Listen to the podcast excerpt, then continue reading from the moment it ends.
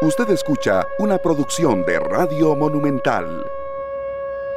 Las 3 con 43 minutos, bienvenidos, muchas gracias a todos por estar acá de nuevo en una nueva edición de esta tarde, hoy con una melodía un poco más eh, reflexiva, un poco más tranquila que seleccionó nuestro compañero Sergio, un clásico, un ícono.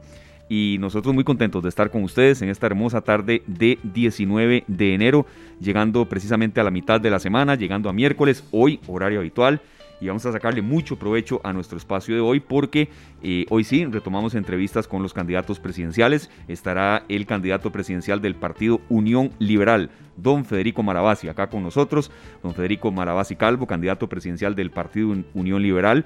Así es que como siempre lo refuerza Luzania y mi compañero Sergio también. Las consultas que ustedes quieran formularle a través del Facebook Live Canal 2 Costa Rica, pero también hablaremos eh, de otro tema que es la expectativa del sector turismo para este año y también ese profundo impacto que generó, bueno, lo que ha sucedido en materia de eh, agresiones sexuales, sobre todo en el sector Caribe. Entonces, es el menú con el que hoy abrimos. Muy complacidos, Julián Aguilar, Sergio Castro, un servidor Esteban Arón y mi compañera Luzania Víquez, deseándole lo mejor sea donde sea que ustedes se encuentren, compañeros. Un gran gusto de nuevo. Un gusto, compañeros, saludarlos a todos y bueno, a toda la gente linda que nos acompaña a lo largo y ancho del país, a la gente que nos escucha en carretera, los que están en la oficina, en la casa.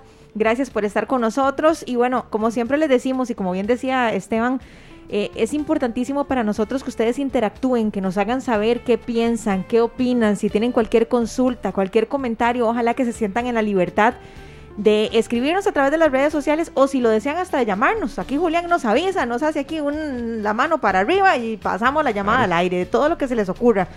¿Por qué? Porque bueno, hemos tenido secciones de política para conocer un poco acerca de las propuestas de los candidatos presidenciales y hoy no vamos a dejar de lado eh, este tema del turismo para ver qué podemos esperar para este 2022 y sobre todo, bueno, lo que ha sucedido detrás de, esto de las guías, ¿verdad? Que ha generado tanta polémica, tanta, tanta polémica. Parece que, de que el gobierno aceptó el, error, pero bueno, no podemos eh, pasar por alto este tipo de situaciones que de lo que le dice al turista es, bueno, y hasta los mismos nacionales es, si quiere salir a pasear, cuídese y vaya con manga larga y cuello tortuga casi, ¿verdad? Sí, inadmisible, de verdad. Y, reaviva polémicas que uno mm, pensaba serio que ya se habían superado y la verdad es que no. Por supuesto, buenas tardes compañeros. A este Julián en, los controles, siempre listo y con buena música. Totalmente, Me encanta, me encanta, sí. Nosotros tenemos que estar atentos a este tipo de documentos porque en realidad afectan al turismo y eso, pues, con lo que ha costado durante la pandemia que se levanten, eh, pues es una, un paso atrás. O varios. así o varios, ¿verdad? Sí. Y bueno, la música que escogimos hoy es muy interesante. Este es uno de los álbumes más emblemáticos en la carrera de Carlos Santana, este gran artista nacido en el año 1947 en Jalisco, México. Yo no sé si ustedes sabían que él era mexicano. no, yo no sabía, yo no sabía. Eh, lo que pasa es que el, grueso de su carrera ha sido en los Estados Unidos y por supuesto que pasa de gira por el mundo entero. Este álbum y esta canción, Moonflower, este, se convirtieron en un clásico en el año 1977 y ese año grabó dos discos, Festival y este otro, Moonflower de los discos más, más bravos de Santana en esa década, que fue el arranque. En el 1969 arranca con Santana, que es un discazo. Y dos años más tarde, en el 71, cae Santana 3. Sin embargo, el disco, él, es el Abraxas. Ahora vamos a tener un tema de ese disco, cuando vamos al corte. El Abraxas es donde viene Samba Patí, se acabó y otros temas muy importantes, pero no podíamos de vez en cuando, a la media semana, par de temitas instrumentales para, bajarle las revoluciones y tomar impulso para el fin de semana. Compañeros, y qué vacilón, vean, yo no sé nada de música, así que me disculpan los músicos, de, verdad. sabemos, bueno, géneros. No, no, obviamente a mí me encantan diferentes géneros musicales, pero me refiero a que no soy un, no soy músico, ¿verdad? Entonces no hay cosas que no domino. Pero qué eh, perceptible es sentir cuando estamos escuchando a Santana, ¿verdad? o sea, no solamente por la guitarra, porque cualquiera podría decir, si es guitarra, pero es que no, eh, hay algo más, no sé ni siquiera cómo definirlo ahí. hay un agudito ahí de su guitarra que no se pierde en cualquier lado. Sí, es que él, logró pues eh, algunos sonidos del violín probablemente, ¿verdad? Y es muy particular. No, pero divino, es un agudo especial. Sí, es un agudo. Y él ha logrado pues sostener su carrera en los últimos 20, que pueden ser 23 años, 24, cuando él grabó el disco Supernatural. Voy a fijarme si fue en el 98 o bien en el 99, pero fue uno de esos dos años que él sale con este disco y la voló. Arrasó con todo. bueno, si alguien sabe cómo se llaman esos agudos que decimos eh, nosotros, que alguien nos diga, que alguien nos sople para ver cómo se llaman. Que no estaba bateando mucho. Año 1999 sale a la venta el disco Supernatural, que es donde graba con Rob Thomas, con Maná y otros grandes artistas. Y logra otra vez, que estamos hablando 30 años después, se vuelve a ubicar Carlos Santana en los primeros lugares de las listas de, no es cualquiera. mundo. No, no, es, cualquiera. ¿Verdad? Y empezó una gira impresionante. Acá lo tuvimos allá por el año 2004, 2005 en el Estadio Saprissa. Y ahí podía haber un, niño de 5 años corriendo en medio concierto hasta gente mucho más grande. Uno de los, ese es uno de los artistas preferidos de mi hermano Alessandro. Entonces, sí, siempre que hay música así, a veces uno se recuerda a gente que le gusta más que otros géneros. Qué buen, qué buen, qué buen matiz, Sergio, la verdad, porque a veces hay que em, tener un poco de reflexión, de calma, en tanto trajín que tenemos. Miguel Gamboa nos dice, ganó varios Grammys con Supernatural. Claro. Es que ese disco fue. Gracias a nuestro. O sea, 30 años después de haber iniciado su carrera, Santana vuelve como algo inesperado, ¿verdad? A grabar con artistas que estaban pegados en ese momento, hace, hace 23 años.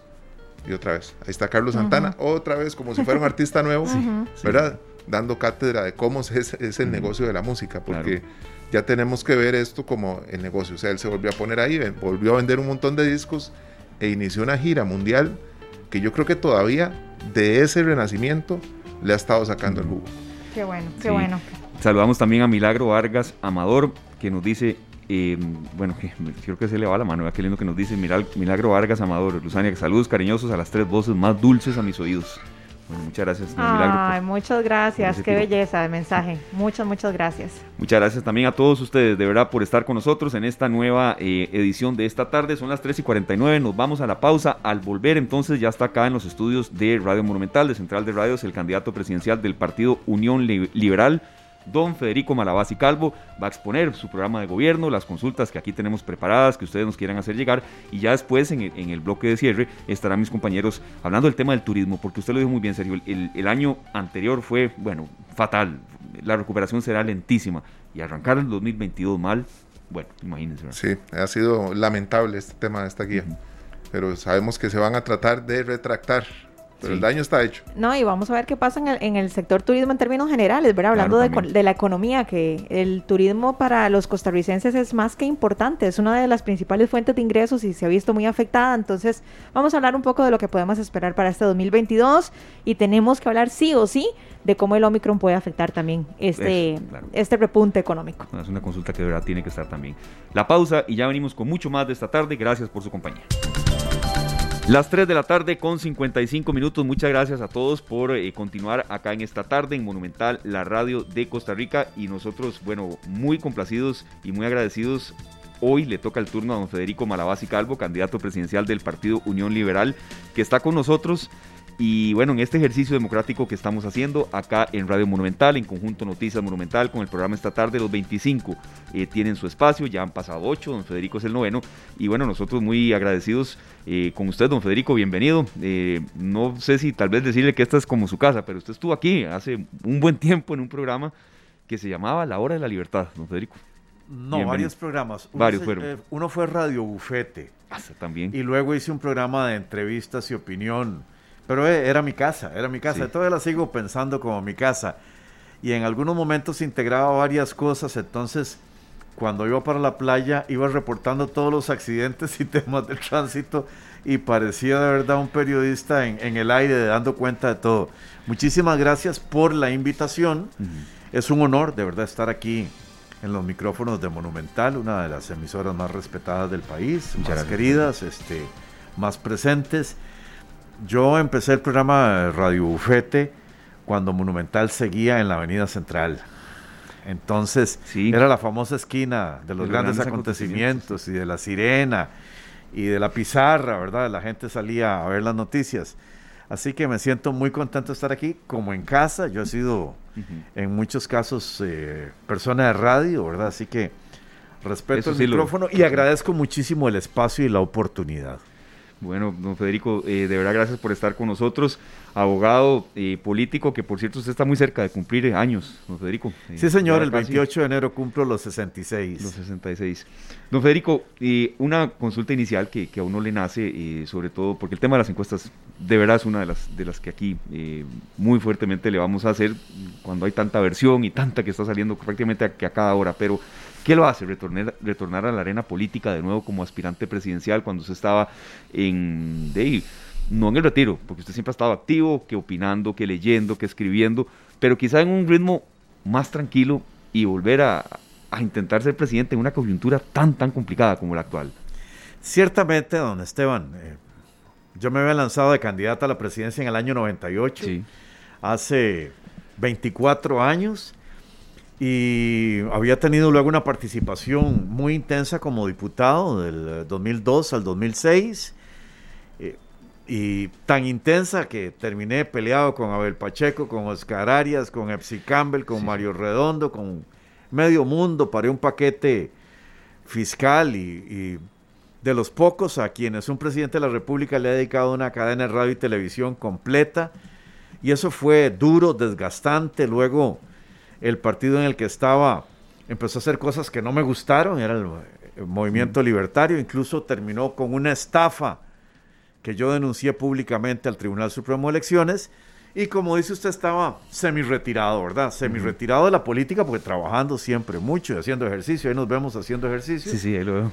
Y los fundadores de la Unión Liberal me hicieron una petición igual a la que me habían hecho los liberales en el año 1998, eh, impulsar nuevamente la libertad en el país, poner la libertad en el panorama político. En estos últimos cuatro años no hubo ningún diputado liberal, posiblemente por eso pasaron los paquetes tributarios y estas reformas fiscales que nos tienen a todos atosigados y que necesitaban una figura como yo, que el partido además estaba muy comprometido con la vida humana y con la familia lo medité con doña Gladys, mi esposa aquí presente.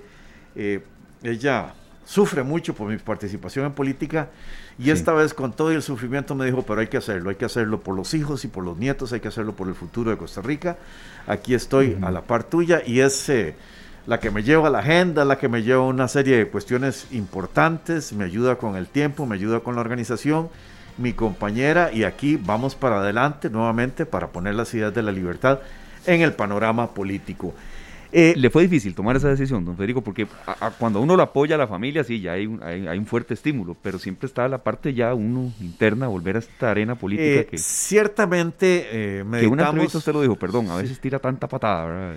Sí, meditamos el tema de las redes sociales, que a veces son muy ingratas y que hay unos valientes del teclado anónimos que son capaces de decir cualquier cosa y meditamos el tema, doña Gladys está ya retirada de su profesión de educadora y tenemos nietos y estamos pues para gozar otras mieles de la vida, pero es como un sentido del deber, es como un sentido del deber.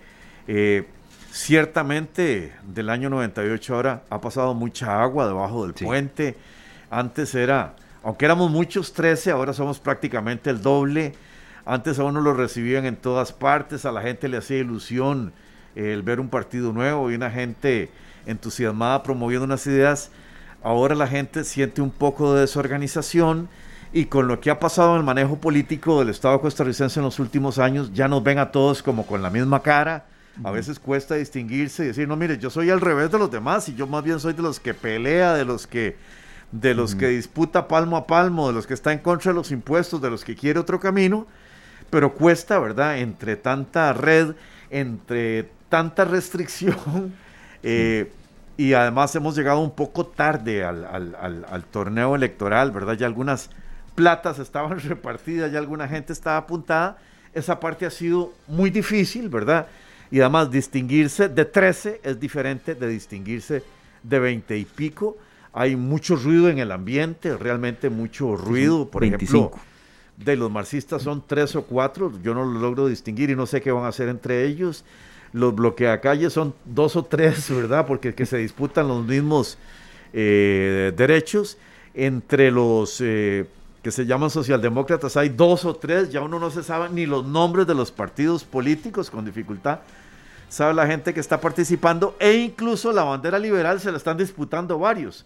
Un movimiento libertario que ya no es libertario, un Eli que yo no lo veo como liberal, este, Natalia Díaz por allá y hasta don Rodolfo Pisa parece haciendo unas señales de humo. Entonces es más difícil eh, distinguirse, o sea, porque en la política uno debe distinguirse para que la gente le preste un minuto de atención. Lo interesante es que pareciera que la mayoría del electorado no está definida todavía. Sí, el porcentaje de indecisos es enorme. Y con unos partidos de selección por delante pareciera que se van a definir a última hora, ¿verdad? Y además la pandemia no ayuda. Así que digamos que uno dice, bueno, todavía está por trabajarse el asunto. Sí, de, hecho eh, hay mucho elemento que, disemina la atención, que, la, que la diluye mucho. Don Federico, yo, sí le tengo que consultar el tema este de, que, bueno, uno por supuesto como periodista lo investiga, lo, busca y, que consume noticias a diario lo sabe, pero alguna gente tal vez no. Unión Liberal y Movimiento Libertario. ¿Qué diferencias hay entre uno y otro? Es decir, son más, son más de lo mismo por allá, como usted dice, Natalia Díaz, que era del Movimiento Libertario, bueno, ahora está en otro. ¿Cuál es la corriente libertaria? En, relación con el movimiento libertario era muy fácil distinguir el candidato es el sobrino de don Oscar Arias, Luis Alberto Arias Cordero, y él se ha manifestado socialdemócrata. Primero pasó por una etapa humanista con don Carlos Valenciano, se retiró don Carlos Valenciano, y el movimiento libertario es un cascarón que quedó allí. No pudo cumplir con el millón de empleos. No, no, no pudo cumplir con nada. Yo creo que el movimiento libertario se desgastó. En el momento en que el partido eh, tomó la deuda política en aquel entonces, se, convirtió en un campo de mercenarios. Se prescindió del trabajo voluntario muy valioso de los liberales y se metió un montón de gente que no era liberal. Carmen Quesada, este, Evita Arguedas, los gemelos Salas. Poco a poco el partido se llenó de gente que no era liberal. Y la otra gran diferencia con, Unión Liberal es que eh, apela más al liberalismo clásico y planta como sus primeros valores la vida humana, la dignidad humana y la familia. Entonces nos da una versión liberal muy costarricense, muy con nuestra idiosincrasia, y eso a mí me entusiasma. Era ya como insuficiente o, dar la lucha ya en el movimiento libertario ya era como, como subir una cuesta que nunca uno iba a llegar a la cima. Sí, yo me fui saliendo poco a poco con todos estos eh, problemas al final, incluso en la última convención, apoyó a Otto Guevara, pero cuando Natalia perdió la convención y se fue, eso se desparramó y me enteré ya que tenía una estructura de territoriales inmanejable, inaceptable. El dueño de la mitad de la asamblea era el doctor Jorge Díaz y hacía lo que le daba la gana. Y ya ahí no había manera de sacar adelante ese partido. Lástima por todas las luchas que dimos, lástima por las conquistas grandes que tuvimos, este, el, trabajo en el Tratado de Libre Comercio con Estados Unidos, el trabajo en la ley de simplificación tributaria, el trabajo en la lucha contra la corrupción, pero en algún momento el movimiento libertario se convirtió en más de lo mismo y eso a nosotros que pusimos alma, vida y corazón nos dolió muchísimo. Sí, don Federico, vea que aquí era una consulta que tenía preparada, pero aquí algunos oyentes lo están diciendo, que sí, Otto Guevara, eh, Federico Malabasi, tiene que estar en la Asamblea Legislativa gente con esos ideales, ¿verdad? Tiene que haber un contrapeso, tiene que haber eh, ideas de, liberales. Recuerdo perfectamente cuando Don Otto decía que la isla de San Lucas había que hacerla de, para, ir para que lleven ahí a los, a los presos que de verdad eh, tienen condenas muy fuertes y que han delinquido y la gente, algunas de esas ideas de verdad las, las, las avala, eh, donde hay permiso hay chorizo, pero también la gente dice, sí, para diputados sí, pero no para presidente. ¿Ustedes qué opinan de eso? Porque de verdad es es una corriente que existe, pero no lo puedo negar. Sí, eh, hay gente que piensa que somos un gran elemento de control legislativo, que somos especialistas en el poder legislativo, que somos buenos para destapar chorizos, pero que tal vez eh, les da miedo que manejemos el Estado, sí. que les da miedo que manejemos el gobierno completo. Yo entiendo que esas precauciones y esos temores fueran justificados hace unos años con el camino que ha tomado el Estado de Costa Rica en endeudamiento, en la crisis que se ha hecho en la caja, en la crisis que se ha hecho en el Ministerio de Educación Pública, en la crisis que se ha hecho con el ICE, que tiene ahora pendiente un plan de salvamento, en la crisis del endeudamiento público, en la crisis del desempleo, en la crisis de pobreza, yo creo que es hora de que la gente diga, no, no, no solo lo hacían bien en la defensa, pongámonos en la delantera para que también metan goles. Y creo que es hora de, pensar diferente. Yo entiendo esas precauciones. En algún momento nos veían muy inquietos, eh, muy elocuentes, eh, muy peleadores, ¿verdad? Entonces a veces la gente piensa que la gente tan peleadora es buena, pero como en otro papel, ¿verdad? En papel de diputado, de, diputado fogoso. Yo recordarles que uno de los mejores presidentes de Costa Rica, don Mario Chandy Jiménez, fue también un fogoso diputado, peleador, valiente, vehemente, elocuente. O sea, la gente con cierta formación, no en balde, don Mario Chandi abogado, Toquevar abogado, Federico Malabasi abogado, mm. este, conocemos bien el papel y los roles de los distintos órganos del gobierno. No, Federico, hasta cierto punto los diputados tienen que ser así, ¿verdad? O sea, recordemos aquella asamblea de lujo, Alberto Cañas, José Miguel Corrales, que, que a veces eran discusiones fuertes, pero, pero había productividad también, ¿verdad? Una de la mano de otra, no solo pegar gritos en un parlamento. Sí, bueno, no gritos, de el discurso articulado. El, el parlamento, el Congreso y la misma Asamblea Legislativa tiene como función principal el control político y la discusión de los problemas nacionales. Es el lugar apropiado para esto. La gente a veces cree que es una fábrica de leyes, pero es la discusión de los problemas nacionales. Y en ese sentido, la única manera de pensar en grupo es hablar. Todavía no hemos inventado unos cascos con mangueras que nos permitan pensar en grupo, sino es hablar, deliberar, de cara al pueblo para que el pueblo sepa lo que pasa. Y eso es muy importante. Incluso algunos grandes sistemas de gobierno en el mundo. De la casa, de la casa. Sí, son, son parlamentarios. Un lujo este café aquí, ¿verdad? Ese es un lujo. Varias veces dicen lo mismo los invitados, pero sí, sí, sí, es un lujo y de agradecer. Entonces, la gente a veces piensa, dice, es que ese diputado habla mucho, que trabaje. No, si el trabajo del diputado es hablar, ¿verdad? Y cuando uno tiene también formación de abogado, en que tiene que abogar, tiene que hablar, tiene que pleitear, tiene que conciliar, tiene que buscar el contradictorio en un juicio, pues muchas veces se entiende mucho mejor la labor parlamentaria. Don Federico, ¿quiénes integran el Partido Unión Liberal? Yo aquí, por supuesto, yo, digamos, yo ya sé nombres, investigué, vi, estaba en Otto Guevara, candidato a diputado, usted en la doble postulación, pero la gente tal vez pregunta, bueno, ¿y, quiénes son? ¿Serán más de los que están en el movimiento libertario? ¿Dónde está la corriente? ¿Quiénes la integran? Hay alguna, alguna gente que viene del libertario, como don Mario Núñez, como don Otto Guevara, pero en realidad se juntó un grupo de gente porque quería una nueva versión del Sí veo mucha gente joven, perdón, ¿no, Federico? Sí, hay bastante gente joven. Eh, pues algunos no son tan jóvenes, pero digamos el doctor Perdomo, don, Manfred Hüfner, Coimbra Sáenz, este, Miguel Jiménez, Johan Quesada, eh, alguna de esta gente se fue juntando con la aspiración de tener una versión liberal menos discutible, más presentable. Eh, tal vez haciendo un poco de historia, el eh, movimiento libertario había tomado su nombre de los liberales estadounidenses, porque en Estados Unidos la palabra liberal quiere decir otra cosa, la usa más bien el socialismo. Entonces usaron el libertario que no terminó de cuajar también, aunque la gente ahora habla de los libertarios. Lo que queríamos impulsar era el liberalismo, siempre las ideas de la libertad, la economía de mercado, el Estado reducido, eh, las libertades en muchos otros ámbitos, libertad de enseñanza, libertad de expresión tan importante en este momento. Y el movimiento libertario pues se nos degeneró un poquito, sirvió de estructura para otras cosas y esta gente tenía una visión fresca y unos jóvenes pues muy muy impresionantes, este, entre ellos puedo mencionar a John Fonseca, a Andrei Mesa, este, la diputada, la candidata diputada por Limón, Yalín Morales, es realmente una muchacha muy joven. Silvia Castro de, Cartago es una muchacha también joven, ella es de disidentes universitarios, ella es muy pro este, vida animal, ¿verdad? Es una versión interesante. El eh, odontólogo Carlos Aguilar de Heredia Cali, también es una, un, profesional joven, muy entusiasmado con la idea de promover la libertad.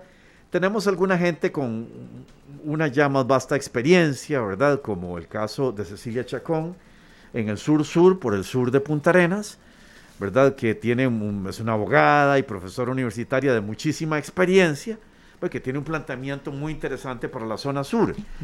En general, una combinación de jóvenes, eh, este, eh, y algunos muy estudiosos del liberalismo clásico, pero muy estudiosos, ¿verdad? Han llevado seminarios y jornadas de instrucción con Mansueti, un, liberal de, de, fusta internacional, ¿verdad? Que, repasan algunos eh, temas y lecturas. Y algunas reuniones de juventud no parecen jóvenes, ¿verdad? Porque de repente están hablando de autores, de John Locke contrastado con Hayek, o si de la escuela austriaca, o de, de cuál clase de economía. Y muy convencidos de que Costa Rica tiene que tomar otro rumbo, absolutamente diferente del actual. Eh, uno trabaja para eso, para abrir camino para estos jóvenes eh, y para plantearle a los costarricenses el escenario correcto. ¿Verdad? Los costarricenses a veces en, esta manera de ser eh, de nuestra idiosincrasia, a veces no le dan todo a alguien, ¿verdad? Usted recuerda que cuando Carazo ganó las elecciones no le dieron mayoría legislativa, a ah, don Mario Chandi tampoco. Y ahora la, Asamblea estará ah, muy fraccionada. Sí, a don José Joaquín Trejos tampoco, o a veces le dan una cosa y no le dan la otra, al PAC no le dieron mayoría legislativa. El costarricense le gusta distribuir los centros de poder, pero yo querría para estas elecciones que nos convenciéramos como país de que vamos por mal camino y que no hay excusa, no hay ninguna excusa para no tomar el buen camino. O sea, hay fórmulas que están trabajando muy bien en el mundo, estados o sociedades que hace pocos años estaban unos hechas colonias, otros invadidos, como Lituania, Letonia, Estonia, Hungría, eh, la República Checa, ahora que han crecido grandemente en Europa. Sí, el caso de Singapur, ¿verdad? Que hace 60 años era una colonia y que ahora es el país que produce más millonarios y que tiene un modelo de educación de excelencia, pero que está prácticamente este, muy por encima de todos los demás. O la transformación que tuvo Suecia, digamos, con un sistema de bienestar social más parecido al costarricense, pero que estaba en quiebra técnica y se decidió a hacerlo en competencia y sin déficit y así ha salvado su institucionalidad. O cosas eh, curiosas que pasan, Noruega, que es un campeón del ambiente, pero que está explotando el petróleo en el Mar del Norte. Entonces, uno le, quisiera que la gente despertara y dijera, miren, nosotros nos pegamos un tiro en el pie con crucitas, nos están robando el oro, ¿verdad? Y no aprovechamos una riqueza que hubiera sido importante. Nosotros si tenemos eh, gas natural deberíamos explotarlo precisamente porque nuestras empresas necesitan energía barata, abundante. Entonces nosotros tenemos que quitarnos ciertos complejos y aprovechar los grandes recursos que tenemos. El mar patrimonial de Costa Rica es un tesoro desde el punto de vista de riqueza, desde el punto de vista de pesca, desde el punto de vista de ambiente. Muy subutilizado. ¿Por qué no lo administramos bien? Eso nos permitiría tener no solo flota pesquera, sino hacer encadenamientos industriales en las provincias costeras nuestras tan, pero tan deprimidas, ¿verdad? Entonces, es, es un poco esta maquinaria estatal que nos llena de complejos que nos llena de complicaciones las costas nuestras. O sea, no todos los países en el mundo tienen dos costas, a dos mares, con tantos destinos. Y hay cosas que todavía podemos agarrar. La Alianza del Pacífico, todavía podemos llegar a tiempo y agarrarla, ¿verdad? Pero hoy esta administración va por mal camino y los costarricenses necesitamos mucho empleo. Necesitamos que nuestras empresas fluyan precisamente para la reactivación económica y reducir mucho la, tramitomanía, que esa es una, una de las eh, distintas de las distintas eh, quejas que la gente tiene. Sí. Federico, ¿cómo, hablando un poquito de ese tema que, usted estaba mencionando ya en el empleo, cómo, cómo em, atacar el desempleo tan alto con marcadísimo rostro de mujer, de adulto mayor, que a veces de verdad necesita trabajar, un adulto mayor, no puede ser que en Costa Rica alguien de 50 años, de ya de verdad vea dificilísimo encontrar trabajo. Y eh, aplicando, como usted decía, esas corrientes libertarias. Sí, eh, he sabido que algunas de otros partidos no, han, no, han, fructificado, no han pegado. No, ya, ya, no pegaron. nosotros tenemos que reconocer en Costa Rica que vamos por mal camino, y mal camino es un Estado que es un pulpo, que nos tiene a todos atosigados. El Estado en este momento no es solución.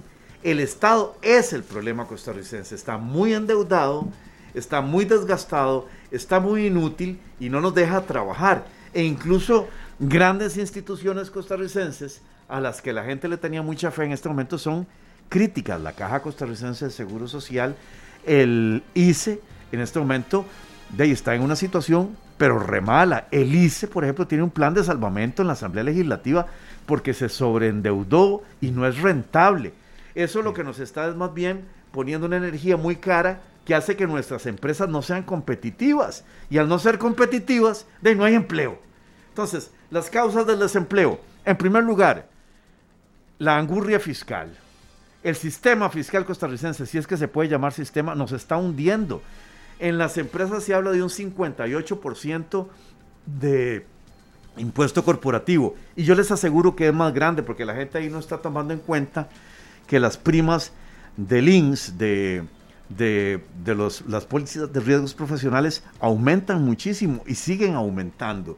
Entonces, yo veo el caso de, de Estonia, ¿verdad? El, perdón, de Letonia, Estonia, que tienen el flat tax y que se desempeñan como los mejores sistemas tributarios del mundo. Mm. Bueno, ¿qué es flat tax? Es muy pocos impuestos a una tasa plana, sin progresividad, muy bajas. Entonces, lo que sucede es que la gente no elude ni evade porque es muy fácil pagar. Y entonces... Lo que no es equivalente a eliminar casi 100 impuestos, como anda diciendo otro candidato por ahí, Eli Feinstein. bueno, es que... Porque a veces la gente en eso de los impuestos, eh, a ver, muchos concuerdan con eso que usted está diciendo, don Federico, pero cuando ya uno hila más delgado y hay que eliminar tantos y tantos y tantos, bueno, como recaudo del Estado también, ¿verdad? yo sé la explicación que da... en eh, el caso de don Eli, yo creo que es que un publicista de él leyó mal el programa y lo puso a hacer una promesa falsa. El I quiere eliminar 90 impuestos que no significan nada. Pero entonces el otro le pone, para que haya más empleabilidad. Nada tiene que ver una cosa con otra, ¿verdad? En realidad la empleabilidad pasa porque el aparato tributario no sea caro. Entonces lo que ha hecho Estonia es que atrae la inversión extranjera y fomenta el ahorro. Eso es la primera fuente de la reactivación económica. Entonces, al haber más inversión y al haber más ahorro, el sistema crece. Entonces, tiene varios efectos importantes. Uno es que hay más empleo. Al haber más empleo, usted tiene que ayudarle a menos gente. Más gente resuelve su problema trabajando. Pero al haber más empleo también hay más productividad, se nos mejora el aparato social y luego, que es la cuestión interesantísima, empieza a subir la recaudación fiscal porque es fácil de pagar, es fácil de cobrar, la gente no evade ni elude y al haber reactivación económica, pues hay mucho dinero. Pero digamos, son decisiones que hay que tomar que son importantes. Si usted pone impuestos progresivos, como el de la renta, entonces la gente desiste de invertir. La gente no encuentra incentivos. Si usted pone doble imposición, o sea, carga las ganancias de las empresas y luego cuando reparten dividendos, los vuelve a cargar, la gente dice, ahí no hay espacio. Y lo que estamos nosotros eh, viendo es que las zonas francas invierten mucho porque tienen incentivos y el resto del parque industrial del país no tiene cómo competir. Entonces casi hay que hacer de todo el país una zona franca. ¿Cómo? Con flat tax. Con flat tax. Es que la fórmula está ahí. Estos países estaban hace unos años bajo la bota soviética y fueron a la libertad y ahora tienen ingreso per cápita superior a España, empatando a otros países. O sea, están enriquecidos. En el caso de, Estonia, incluso tiene un sistema de gobierno digital que lo abarata muchísimo. Entonces, los países tienen reactivación económica. La reactivación económica pasa por el sistema fiscal y, como usted dijo, también pasa por el tema de tramitomanía y pasa por el tema de racionalizar las cargas sociales. Y porque en este país quieren hacer justicia social cargando los salarios. Entonces ya el sector tampoco aguanta. Y el otro tema es que necesitamos una buena infraestructura pública que no la hay en el país y el tema de la energía. La energía es muy, muy importante. Nosotros tenemos una electricidad demasiado cara y tenemos un monopolio en combustibles. Y el combustible por las nubes. Exactamente. Entonces, así nuestras empresas no son competitivas. En, en toda Latinoamérica y en Costa Rica, en los últimos periodos, se da un problema de informalidad. ¿Por qué? ¿Por qué se da la informalidad? Bueno, primero porque estos paquetes tributarios, la factura electrónica, el IVA, complicaron tanto la existencia formal que alguna gente se disparó a la informalidad. Porque la caja persigue a la gente, porque la caja no acepta un aseguramiento por el valor real, por el salario real o por la jornada real. Entonces la gente despide a los demás. Si usted tiene un asistente aquí en radio que viene solo los sábados y usted le paga 30 mil pesos por los sábados, la caja no se lo va a aceptar, le va a ir a un salario mínimo que es más grande que el que marca el ministerio. Entonces usted termina por no darle ese trabajo a la persona o por meterlo en la informalidad. La informalidad existe en Latinoamérica porque el costo de ponerse a derecho es muy alto, muy alto. Y nosotros le pusimos un impuesto a las sociedades anónimas, nosotros le ponemos un impuesto a las propiedades, nosotros le ponemos mil requisitos para abrir una empresa, hasta le pedimos una certificación de estar al día con la caja cuando ni siquiera ha empezado actividades. Entonces, ese costo tan alto entorpece las acciones y la gente se va en la informalidad. En lugar, en lugar de abrir un salón de belleza, la señora empieza a cortar el pelo en la casa, empieza a llevar sus cosas en un maletincito y no abre empresa. No, no existe, no existe. Está en la informalidad porque formalizarse le cuesta demasiado. Federico, y la pandemia disparó ese tipo de... Además, es que se juntó la pandemia, la restricción con la factura electrónica y con el IVA. Y aunque dicen que la tasa de desempleo es baja, lo cierto es eso que usted está diciendo, que hay gente que se acerca a la tercera edad que ya no encuentra trabajo claro. y que las cifras de pobreza están en 30% y son muy grandes y además con un apagón educativo de cuatro años. O sea, esto es un desastre, así no hay perspectiva de futuro. Entonces, la reactivación económica hay que atacarla por varios lados a la vez y con mucha consistencia. Esta administración ha pasado con esta ministra Garrido hablando cuatro años de que van a bajar la permisología, que van a bajar la tramitomanía, que van a arreglar los temas de la caja costarricense, que van a arreglar la conectividad, que van a arreglar otro problema que hemos tenido, que, se nos, que es nuevo, ¿verdad? Que acueductos acantarillados ya no da uso de agua, ¿verdad? y, complicamos a la gente porque ahora con los planes reguladores una cosa es el uso de suelo y otra cosa es el permiso de construcción. O sea, somos un país muy complicado para, para funcionar. Y el resultado de eso es 30% de pobreza, una informalidad con esta medida y un alto desempleo. Don Federico, para que pueda degustar el café eh, que aquí hacemos y que Chilita siempre nos trae, yo, quería consultarle a usted cuál es la expectativa real del Partido Unión Liberal de cara a este proceso que se viene. Si usted me dice que van a ganar en primera ronda, se lo respeto, pero no creo que suceda. Pero, por ejemplo, cinco diputados, ocho diputados, uno, con uno se sentirían satisfechos. ¿Cómo lo ve un poco en, materia real, eh, don Federico, de lo que pueda acontecer tanto en pocos días o hasta en abril?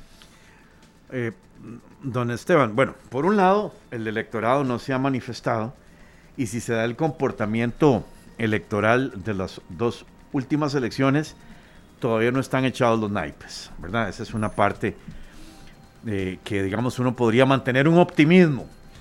Por otro lado, en la medición de, con unas encuestas tan disímiles, ¿verdad? Tan incomparables, eh, y en algunos casos la gente dice que hasta interesadas, con unos medios de comunicación casados con bancos, que ahora uno no sabe si es que el banco está con la profecía autocumplida y es un efecto pigmalión o qué, y con algunas candidaturas incluso demasiado ligadas con encuestas, uno tiene que aprender a discernir, a ver qué es lo que está pasando. Yo lo que siento en primer lugar es que el costarricense está desencantado de la política, no se ha decidido, hay algunos partidos que tienen una base fuerte, ¿verdad? Este, en este momento veo a Liberación con una base fuerte, a Unidad con una base fuerte, a Nueva República con una base fuerte, y de allí ya empiezan a ser segundones, ¿verdad? Pero si se da el comportamiento de la elección anterior, esto es como una rueda de Chicago con, con silla caliente, todavía no se sabe qué va a pasar. A los que están arriba los bajan, ¿verdad? Eso en cuanto a la presidencia de la República. En cuanto a las perspectivas para diputaciones, vamos a tener un problema muy grande todos los partidos. Como la gente conoce, nosotros tenemos un sistema un tanto complejo de elección de diputados que es cocientes y subcocientes. El cociente sería la división del número de diputados entre los votantes de, un, de una provincia, ¿verdad? Y el subcociente es como la puerta de ingreso. Si usted no obtiene un subcociente, no juega, no juega. Eso se descarta y luego se empieza a repartir entre cocientes y subcocientes el número de diputados. El subcociente, digamos, ponderado, ponderado pensando en un poco de abstención y en los resultados históricos, anda en términos genéricos en todo el país como entre 23 y 24 mil votos. O sea que tanto en Guanacaste, que saca solo 4, como en San José, que saca 19, uno podría decir que si saca 25 mil votos, prácticamente tiene un subcociente y en este pastel tan dividido podría tener asegurado un diputado. Pero eso es muy fácil decirlo y muy difícil ejecutarlo. En Guanacaste, mi miedo, mi miedo, este, digamos, electoral, democrático, es que solo algún partido grande, y estoy pensando en Liberación, saque, llegue al subconsciente y con un subconsciente puede sacar los cuatro diputados. Porque el que no llegue al subconsciente no juega. Entonces la carrera es para luchar por el subconsciente. Pero tenemos un escenario que puede ser terrible. Hay algunos partidos que están disputándose el voto evangélico, entre ellos. Hay algunos partidos que están disputándose un voto protesta, el del magisterio, el doctor Muñoz, el PIN, que ahora se hizo con Célimo Guido un partido de protestas, y está el Encuentro Nacional con Oscar Campos, disputándose más o menos el mismo electorado. Encuentro que hay tres partidos este, eh, marxistas, ¿verdad? Eh, Pueblo Unido, el de los trabajadores y el Frente Amplio, disputándose también los, los, los, mismos marxistas. Ahí al rato se les arrima el PAC y al rato no se les arrima el PAC. Al rato el PAC parece más de derecha, al rato no es más de derecha. E incluso pareciera que hay varios liberales disputándose los mismos puestos. Exacto, es que eso, eso eso sí podría resultar en que si ninguno llega al subconsciente, de nos estropeamos entre todos y más bien los partidos que logren más caudal electoral hagan mesa gallega, porque entonces entre pocos se van a distribuir. Lo que no provocaría una asamblea tan tan fraccionada. No, por eso yo creo que no va a ser tan fraccionada. Es, una, hipótesis que la Creo que no va a ser tan fraccionada. Sí, es una, es una tesis que, alguna gente también mantiene, porque mucha gente cree que va a ser súper fraccionada, pero con esta explicación que usted nos está dando... No, no, siendo realista, o sea, siendo realista, este, por 500 votos uno puede perder una diputación, ¿verdad? Y este, yo veía este, a, Villalta viendo como con unos ojos de tristeza a John Vega, y yo no sé cuántos votos va a sacar John Vega, si 1500, 2000 pero se los quita Villalta. Y veo a Martín Chinchilla disputando los votos marxistas y no sé cuántos va a sacar Pueblo Unido, si va a sacar 500 o 2000, pero eso puede ser un diputado menos para Villalta. Entonces yo los veo de que están disputándose el, mismo, el mismo pasto, ¿verdad? Eh, por eso yo he estado tan interesado en que nos diferenciemos nosotros en Unión Liberal y en decir, bueno, ahora los liberales estamos en Unión Liberal y los que usted conoce históricamente, Otto Guevara, Federico Malabasi, estamos en Unión Liberal. O sea, no vuelvo a ver el movimiento libertario. El movimiento libertario es cualquier cosa menos liberal, no tiene nada que ver con liberal. Entonces vuelvo a ver para el otro lado. Si es liberal, entienda dónde estamos los liberales. Por supuesto que Natalia va a tratar de agarrar algunos votos y Eli Feinze, que estuvo subiendo mucho, pues ya se nos está desinflando, gracias a Dios, y va a agarrar algunos liberales, aunque ya la gente entendió que eso del liberal progresista es algo inconjugable. No, e, ese, ese, análisis que usted nos está dando de que no quedaría tan, tan fraccionada la asamblea es válido y sobre todo usted ha tenido mucha experiencia en la asamblea. Y, Don Federico, y viendo, perdón, la potencia de nuestros candidatos, a ver, Otto Guevara tiene un... Un, eh, un gran desgaste, ¿o no? Es que yo... Sí, las dos cosas. Tiene un, patrimonio propio. O sea, Otto está entre los... Eh, entre los eh, más mal calificados. Experiencia, colmillo, nada de duda. No, no, desgaste entre los más mal calificados por una mayoría pero tiene un, sector entre el 10 y el 20% que lo apoya. Con eso él saca su diputación.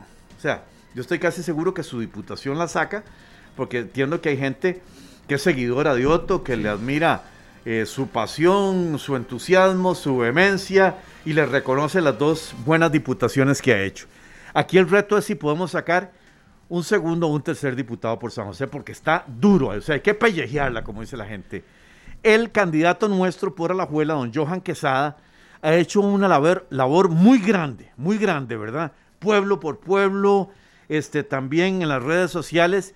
Y Alajuela tiene una buena cantidad de diputados, así que él podría estar calificando. Igual nuestro diputado por Heredia, don Carlos Aguilar, yo lo he acompañado en giras a Zarapiquí, lo he acompañado en giras por otro lado, tiene un grupo de trabajo, eh, tiene eh, signos visibles. Y luego de ellos, veo muy potente a Yaslin Morales en, en, Limón, porque Yaslin es eh, regidora por el Cantón de Pocosí, pero tiene una calidad de capacidad de indignación y de espontaneidad para rebelarse contra la injusticia y una capacidad de empatía con la gente y además eh, una calidad de cumplimiento. Y tiene un esposo que la adora y está trabajando por ella y tiene otra persona en la papeleta, Julio Medina, que está trabajando un montón y ella pues ha pasado por varias poblaciones de Limón, tiene una familia política, entonces Yalín, que la está pulseando muy bien, es una de nuestras candidatas. Eso es lo que veo yo en perspectiva. Más seguro voto y esos otros tres candidatos. Ahí se verá. Y, le reconozco, don Federico, la, sinceridad, porque si viene aquí alguien y nos dice, no, vamos a ganar en primera ronda, vamos a tener 25 diputados, de uno respeta esa posición, pero, pero entiende que no, que no se va a dar, ¿verdad? Entonces, la política tradicional ya la gente no come tanto cuento. Don Federico, usted estará aquí el próximo 6 de febrero, los 25 tendrán otro espacio para venir un poco, esas giras, eh, a veces sin mucha agenda el medio de comunicación aquí en, esa cobertura maratónica que tendremos. Aquí tendrá usted su espacio también. Y por último, en, parte, en menos de dos minutos, don Federico, porque en radio usted sabe que el tiempo eh, también es oro. ¿Por qué Federico Malabasi y no los otros 24? Y gracias por haber venido. Muchas gracias, don Esteban, por la oportunidad y muchas gracias a todos a quienes han tenido la bondad de escucharme. Yo quisiera plantearles dos cosas. Si ustedes están molestos con lo que pasa en nuestro país y están molestos con los políticos, y entonces se han decidido a no dar el voto porque están hartos, porque están este, decepcionados y desmoralizados, yo les voy a decir lo siguiente. Vote usted o no vote, siempre se van a repartir 57 diputaciones y la fórmula presidencial. Si la mitad de Costa Rica se decide a no votar, siempre se van a repartir 57 diputaciones y la fórmula presidencial. ¿Por qué yo? Porque ya saben de lo que soy capaz paré un paquete tributario, cumplí con mi palabra, destapé la corrupción, trabajé como el que más, el diputado que asistió a más sesiones, que más explicó, que más habló. Tengo una vida nítida, presente ante todos los costarricenses, estaba apartado de la política, mi paso intenso fue de cuatro años, no soy un político tradicional, todo lo contrario, soy un peleón, soy un gallo de pelea, soy una persona que dice la verdad, soy una persona que se indigna y que como todos ustedes no solo estoy molesto con lo que está pasando, sino que quiero un mejor futuro para mis hijos y para mis nietos. Por eso, por eso Unión Liberal es el partido de la oportunidad y llevamos dos buenas papeletas, no solo para presidentes, sino para diputados. Don Federico, muchas gracias y aquí nos, veremos. El a usted, don Esteban. Muchísimas gracias. En estas jornadas que quedan de cara. Excelente café, además. Ah, sí, eso lo sabemos, no hay duda. Muchas gracias a don Federico Marabasi, candidato presidencial del Partido Unión Liberal. Y bueno, nosotros nos vamos a una breve pausa comercial y enseguida vendrán mis compañeros Sergio Castro y Víquez con más de esta tarde. Gracias de verdad a todos por su compañía. Hola, muy buenas tardes. Gracias por seguir con esta tarde. Son las 4 con 39 minutos y nos da muchísimo gusto que sigan con nosotros aquí en Monumental, en donde siempre pues estamos compartiéndoles información acerca de los diferentes candidatos para que ustedes sepan tomar la mejor decisión. Y bueno, eh, Sergio, también con buena música y eso siempre nos, nos encanta. Claro que sí, Luzania. Nosotros siempre tenemos esta posibilidad de escuchar canciones, temas como este. Es justo y necesario, justo y necesario. De Santana, también este. De Santana, el álbum Abraxas, uno de los discos más emblemáticos de este grande de la música latina y en la música del mundo. Oigamos esto.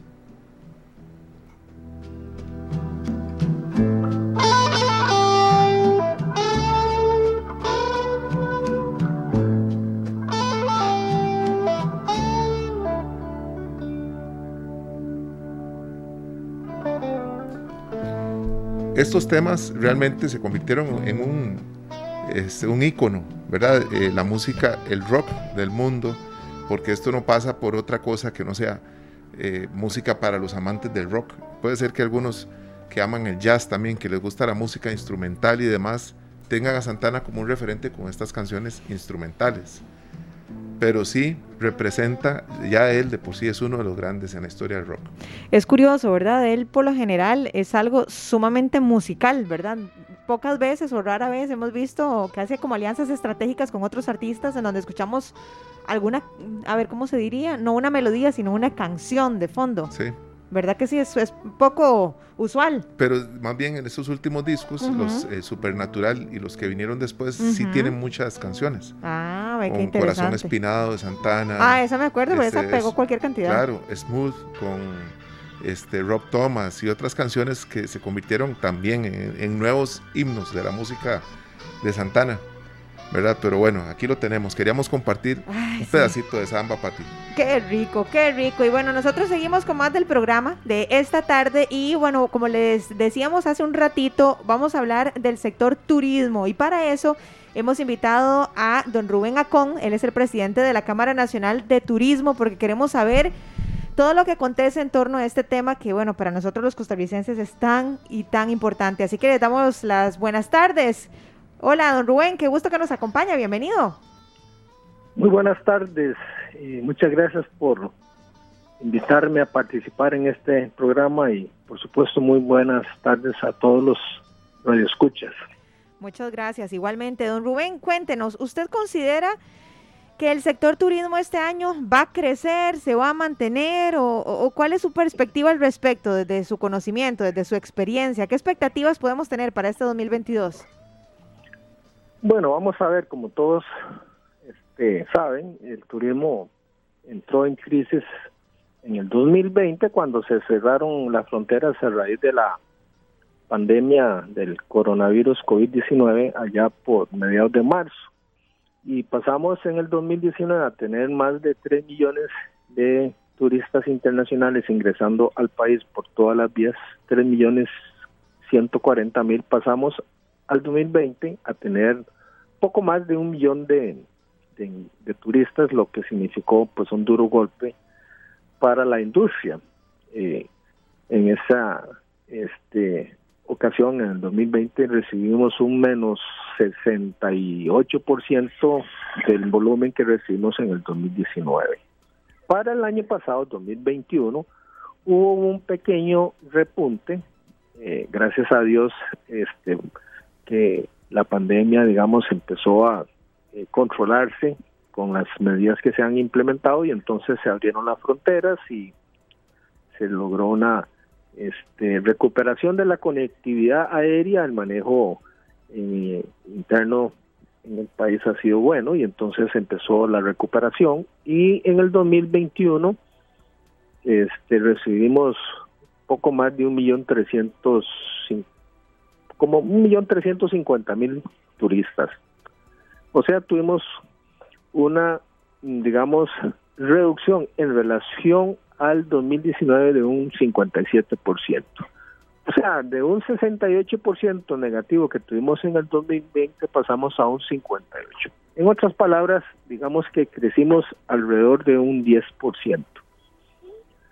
Eh, para este 2022 eh, pues tenemos expectativas de crecer, qué sé yo, un 15% más, pero eso pues usted sabe que va a depender de, condiciones que, que escapan de, de nuestro control y por ejemplo este lamentablemente en media temporada alta pues viene este pico provocado por el Omicron, ¿verdad? Entonces, eh, vamos a ver, las proyecciones que se puedan hacer eh, están, digamos, condicionadas a, eh, digamos, variables que, que no, no, no podemos manejar y ni siquiera conocemos. Pero tratando de ser optimista, nosotros esperamos que de un 42% que recibimos en el 2021 pasemos para el 2022, o sea, este año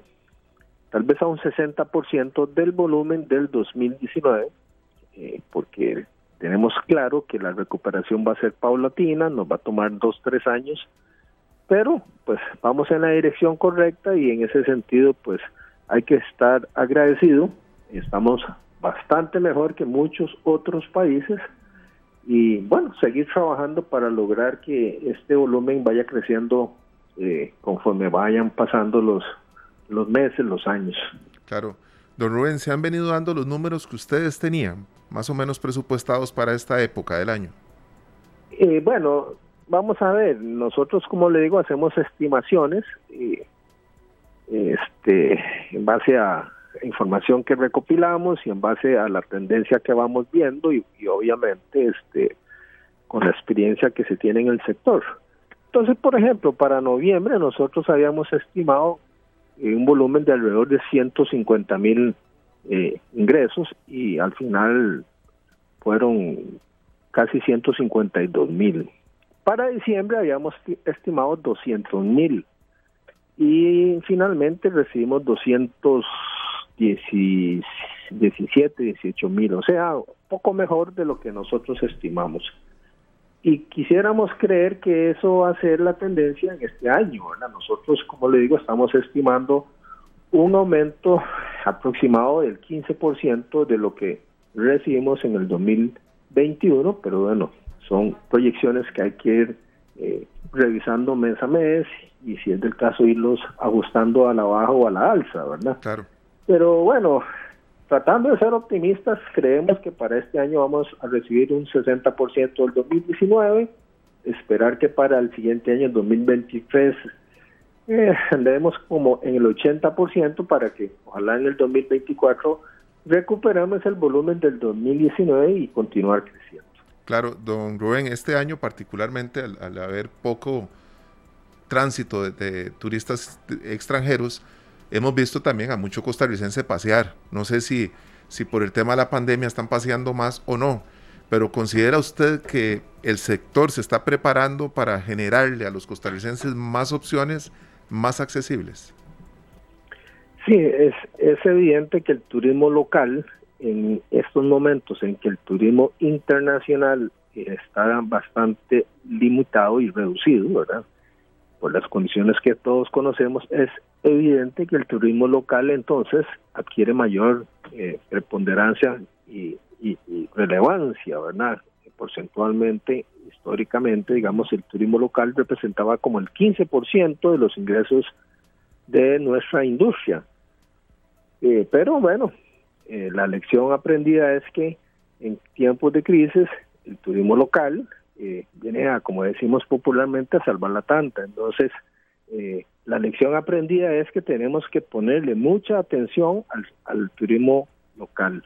Sin embargo, tenemos también claro que el turismo local se mueve en fechas especiales y cuando hay fines de semana largos. Así que este la preparación de nuestro sector es enfocada a esas, digamos, fechas en donde eh, se espera un movimiento importante de turistas y entonces eh, ofrecer promociones, ofertas, descuentos.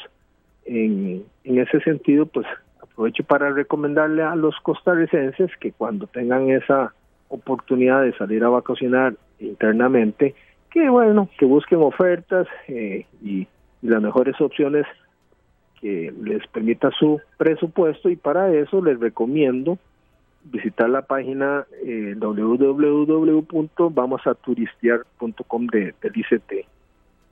Anotada entonces, www.vamosaturistear.com del ICT. No, es una excelente opción porque necesitamos eh, reactivar la economía de nuestro país en el sector turismo y los ticos, ojalá que podamos empezar a dar ese primer paso en tanto las diferentes eh, entidades, hoteles, etcétera, pues también nos ayuden.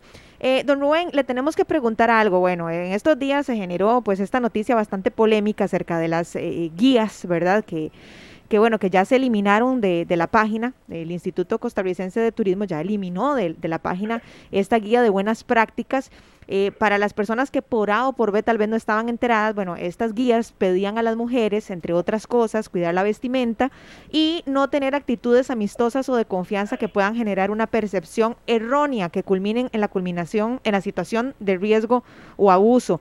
Y bueno, también hablaba de, de comportarse de manera idónea para no verse en ningún tipo de problema. ¿Considera usted, don Rubén, que, que este, estas guías, si bien es cierto, ya se sacaron de circulación, pero considera usted que este tema puede afectar al sector turismo, hablando de nacionales o extranjeros? No, no, vamos a ver, este, si me lo permite, quisiera hacer una explicación eh, rápida. Vamos a ver, Conceptur, la, la Comisión Nacional de Turismo, tiene bastantes años de estar trabajando, está conformada por bastantes instituciones, incluido la Cámara Nacional de Turismo, que precisamente nuestro representante en esa organización lidera. Y desde hace bastantes años ha venido confeccionando una serie de guías, eh, de recomendaciones. Por ejemplo, cuando en algún momento se daban muchos robos de el equipaje de los turistas en el lobby de los hoteles, ya sea cuando estaban ingresando, cuando estaban saliendo, esta eh, comisión, este Consejo de Seguridad Turística elaboró unas guías para este que los eh, empresarios eh, tuvieran algunas buenas prácticas para evitar ese problema. Igual cuando tuvimos muchos problemas con las tachas de los rentacars. Eh, acuérdense que tal vez saliendo el vehículo del, de la de la arrendadora este pinchaban el, el, vehículo y entonces eh, en el momento que estaban ahí reparando las llantas este se, aprovechaban algunos delincuentes para para robarles. Entonces se generaron generaron unas recomendaciones para corregir eso. Igual eh, digamos con el tema de los ahogados el ahogamiento en las playas nuestras generó mucha, mucha este, preocupación, entonces se generaron buenas prácticas. Y déjeme decirle que hace, qué sé yo, dos, tres años, no recuerdo, yo estuve en una eh, entrevista en Radio Universidad con la, en ese entonces, ministra del INAMO, doña Patricia Mora, en un programa en donde estábamos conversando sobre la situación que se presentó eh, con la este, anestesióloga. Y ella me decía en ese programa que deberíamos este, analizar, eh, confeccionar un protocolo para las mujeres que viajan solas. Y a raíz de esa, digamos, sugerencia de la señora ministra Patricia Mora, yo contacté a un Ricardo Vargas, que es nuestro representante en Conceptor y, y reitero, es el que lidera ese consejo, me comuniqué con él y le hice la solicitud de que consideraran dentro de las guías que ellos manejan, eh, confeccionar una para las mujeres que viajan solas. Y a raíz de esta solicitud que yo les hice, se empezó a trabajar en una guía. Esa guía en algún momento ya con el apoyo de la Fuerza Pública, del OIJ, del Poder Judicial, la Embajada de Estados Unidos y otras organizaciones se presenta una propuesta, eh, digamos, en borrador, y el ICT eh, considera que este sería interesante, sería importante incorporar al INAMO. El ICT forma parte de este consejo. Y así es como el INAMO eh, se integra a trabajar en esta guía. De manera que en la elaboración de esta guía, el INAMO eh, participó. Finalmente, pues se saca un, digamos, un producto y el ICT y el, y el INAMO lo hacen público, lo lanzan eh, mediante una ceremonia formal y en base a esta guía se ha venido trabajando capacitando al sector turístico. Eh, entendiendo que estas guías van dirigidas a los empresarios como una, una manera de ayudarles a implementar medidas este, que le brinden seguridad a X o Y, eh, digamos, eh, nicho. En este caso, el INAMO y el ICT se apropian de esta guía para las mujeres que viajan solas y, eh, digamos, lanzan el producto eh, Red Sofía. Al final, este producto, pues parece que este, ha tenido algunas críticas y se va a corregir y se va a mejorar, como toda cosa en la vida, pues hay oportunidad de mejora.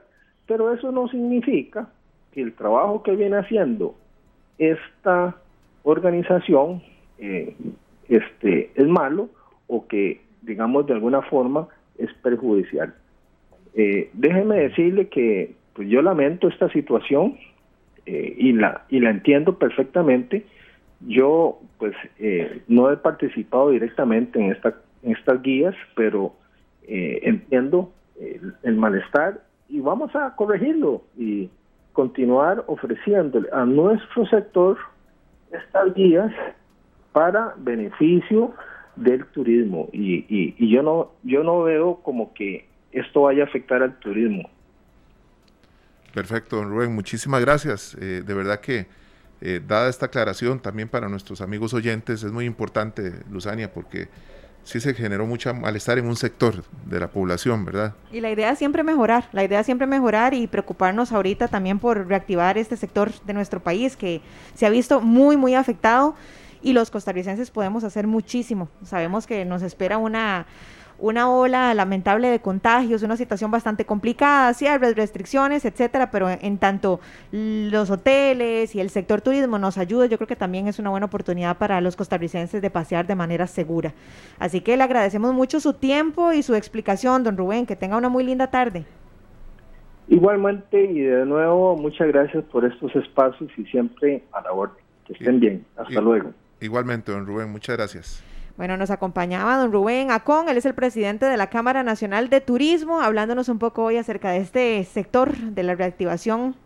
Pero bueno, vamos a, tener que darle seguimiento a esto. Yo creo que nosotros somos los primeros interesados en que se reactive el sector, pero él bien claro lo decía, no todo depende de ellos, ¿verdad? Mucho va a depender evidentemente de la cantidad de contagios, de las restricciones, de los cierres, etcétera.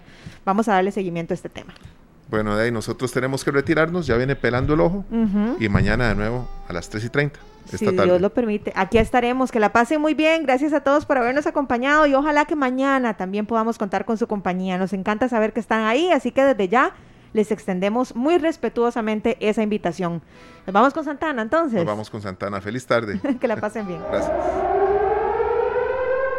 Este programa fue una producción de Radio Monumental.